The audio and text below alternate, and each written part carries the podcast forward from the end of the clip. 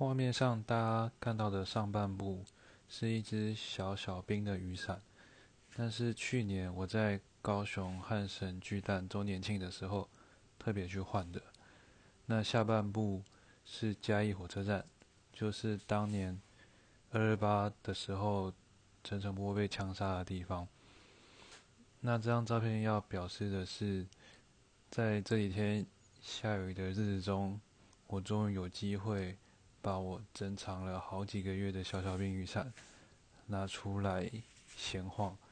如果这几天有在台北的朋友看到路上有人撑着那一只雨伞的话，八成就是我。好，经过了这么多天的连日大雨之后，今天终于比较放晴了一点了。大家周末出来晒晒太阳吧。